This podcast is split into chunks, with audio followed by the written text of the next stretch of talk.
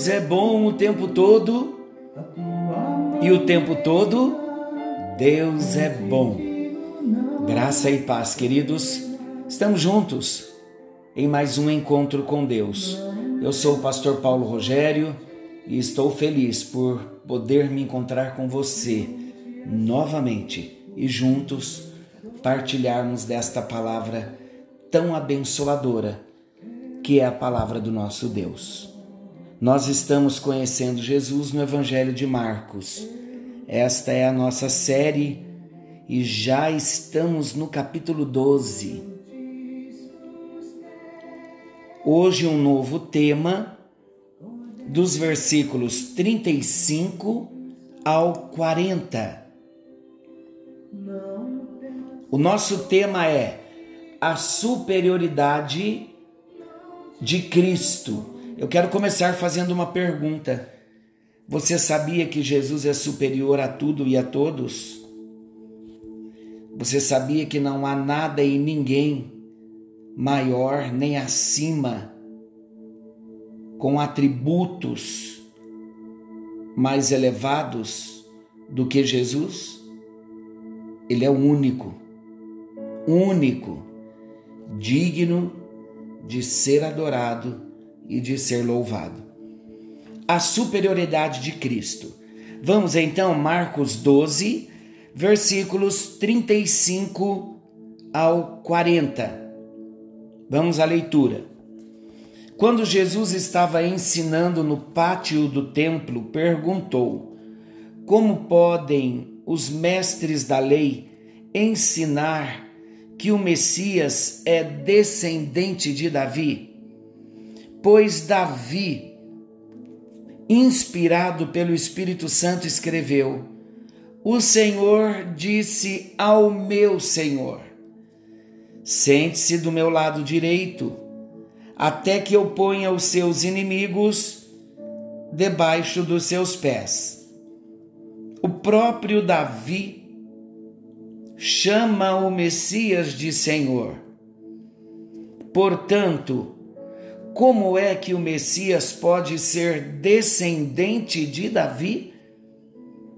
Uma grande multidão escutava com prazer o que Jesus ensinava. E ele dizia ao povo: Cuidado com os mestres da lei. Eles gostam de andar para lá e para cá usando capas compridas e gostam de ser cumprimentados com respeito nas praças. Preferem os lugares de honra nas sinagogas e os melhores lugares nos banquetes. Exploram as viúvas e roubam os seus bens. E para disfarçarem fazem orações compridas. Portanto, o castigo que eles vão sofrer será pior ainda. Vamos começar aqui refletindo sobre um ponto aqui da leitura. Olha do que os mestres da lei gostavam eles gostavam dos lugares de honra nas sinagogas e nos banquetes. Eles gostavam de ocupar os melhores lugares. Como é o seu coração? Você gosta dos melhores lugares? Você gosta de estar em evidência? Isso é sério porque isto revela o que tem dentro do nosso coração. Você gosta que o seu nome seja citado? Eu gosto muito de citar um exemplo bem simples. Alguém me procura uma ilustração, um exemplo. Alguém me procura com uma necessidade muito grande, ele pede oração e eu oro e o milagre acontece. E a pessoa se alegra, nós nos alegramos, até aí maravilhoso. Aí então a pessoa vai testemunhar. Na hora do testemunho, nós estamos lá ouvindo o testemunho, participamos da aflição. Enquanto estamos ouvindo o testemunho, dentro de nós, estamos aguardando o momento em que o nosso nome seja citado? Como assim, pastor? Exatamente o que eu estou dizendo. O irmão está testemunhando e de repente você aguarda ele dizer: E eu fui pedir oração para o irmão, para a irmã, e eles oraram e Deus fez um milagre, glória a Deus. E todos olham para você e você só levanta o seu dedo acenando para o céu, dizendo: Toda glória seja ao Senhor mas lá no íntimo você estava aguardando aquele momento de citarem o seu nome. E a situação pode ser diferente do testemunho. O mesmo irmão vai contar o testemunho e não cita o seu nome. E você participou com ele na oração. Seu semblante cai, você fica entristecido e lá no seu coração vem aquela interrogação: por que o irmão não citou o meu nome?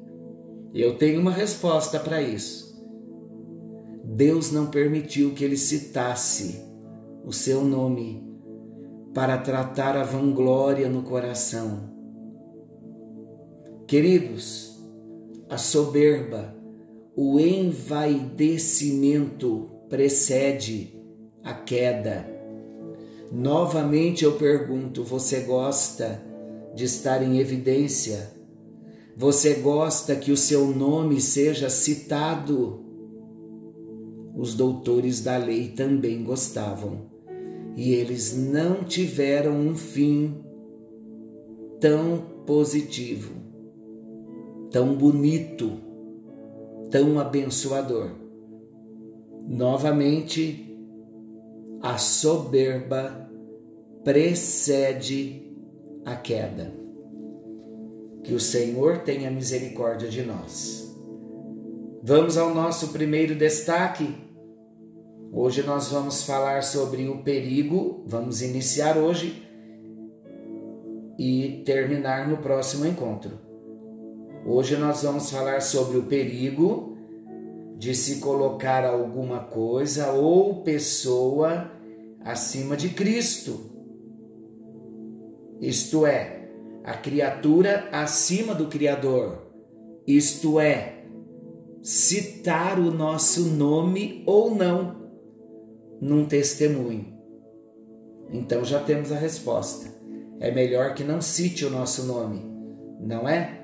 Para que o nosso coração não venha assim vai descer porque não fomos nós quem fizemos. O milagre não foi promovido por nós. Nós fomos apenas instrumentos. Não somos servos. Não temos a orelhinha furada. O servo tem que estar pronto para o serviço. Só isso.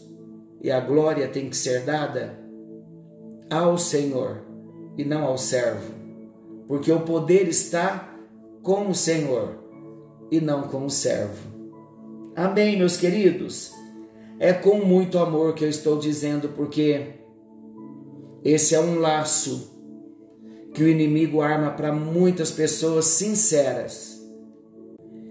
E nesses longos 30 anos de ministério, eu já vi muita gente boa naufragarem no ministério começaram bem, mas quiseram a primazia, quiseram o lugar de honra, quiseram os nomes conhecidos, quiseram lugares de destaques. E isso é perigoso. Para você que é um obreiro do Senhor, para você que está começando, nunca, nunca queira, nunca aceite os melhores lugares. Sente-se sempre no último, a Bíblia já nos ensina. até que o dono da festa nos encontre, fixe os olhos em nós e vá nos buscar naquele lugar e nos coloque. Aí é outro lugar, é outra história, tá bom? Vamos então ao primeiro destaque: os homens de Deus e a superioridade de Cristo. Já perceberam que os ensinamentos já começaram, né? Jesus mesmo então pergunta: Como podem os mestres da lei ensinar que o Messias é descendente de Davi? Vamos entender algo. Segundo a descendência humana, Jesus realmente nasceu num lar da linhagem de Davi. Leia, por favor, Mateus 1, versículos 1 a 17. É um texto longo, não dá tempo de nós lermos, mas é importante nós vermos aqui a linhagem de Jesus. Aqueles, porém, que enfatizavam a descendência terrena do Messias, não viam a descendência celestial superior à terrena. Apesar de Jesus ter nascido entre os homens, é importante nós entendermos isso. Apesar de Jesus ter nascido entre os homens, Jesus provinha de Deus. Portanto, queridos, não era o Messias quem descendia de Davi, mas o contrário. Podemos usar o exemplo para Maria, a mãe de Jesus. Segundo os homens, ela era de fato a mãe de Jesus, mas segundo a profecia que ela própria recebeu, o seu filho seria chamado Filho do Altíssimo. Está em Lucas 1,32. Consciente então Maria estava de que ela seria apenas um canal pelo qual Deus traria o seu filho ao mundo.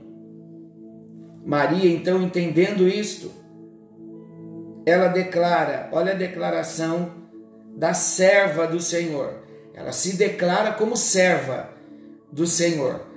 Maria respondeu ao anjo: Eu sou sua serva eu sou uma serva do Senhor. Outra tradução: Eis aqui a serva do Senhor. Serva. Se nós queremos algo a mais do que servos, precisamos passar pelo discipulado. Se queremos lugares de, de honra, se queremos que os homens nos vejam, precisamos passar pelo discipulado para aprendermos a morrer com Jesus. Eu sou uma serva de Deus. Que aconteça comigo o que o Senhor acabou de me dizer. Em outra tradução, cumpra-se em mim todo o desígnio do Senhor. E o anjo foi embora. O que nós queremos de fato Queremos a glória de Deus? Queremos que Jesus seja visto em nós? Ou queremos a glória? Senhor nosso Deus e amoroso Pai, hoje iniciamos um assunto maravilhoso, falando da superioridade de Cristo. E muitas vezes nós entendemos esse texto classificando e considerando acima de outros deuses, de ídolos, e não nos colocamos também acima de nós. Porque muitas vezes, ó Deus, nós queremos o lugar de primazia, queremos muitas vezes a glória, queremos que o nosso nome seja falado e propagado. Senhor, a a superioridade do Senhor está acima do meu nome. está acima da minha história. Que o teu propósito se cumpra na minha e em nossas vidas. E que possamos viver como João Batista proclamou: convém que ele cresça e que eu diminua. Que seja este o nosso propósito. Gera no nosso espírito recriado as marcas do caráter de Jesus. E nestas marcas, que haja o destaque da humildade, da mansidão nas nossas vidas. É a nossa oração em nome de Jesus. Amém, amém e graças a Deus. Queridos, a porta é estreita não adianta querer alargar uma porta que ele já estabeleceu como estreita. Não há outro nome acima do nome de Jesus. Nenhum outro Deus, nenhuma outra autoridade terrena, humana e nem mesmo o nosso nome. Amém. Fiquem todos com Deus. Querendo o bondoso Senhor, amanhã estaremos de volta nesse mesmo horário com mais um encontro com Deus. Não se esqueçam que Jesus está voltando. Maranata, hora vem, Senhor Jesus. Algo novo está vindo à luz. Fiquem todos com Deus. Forte abraço.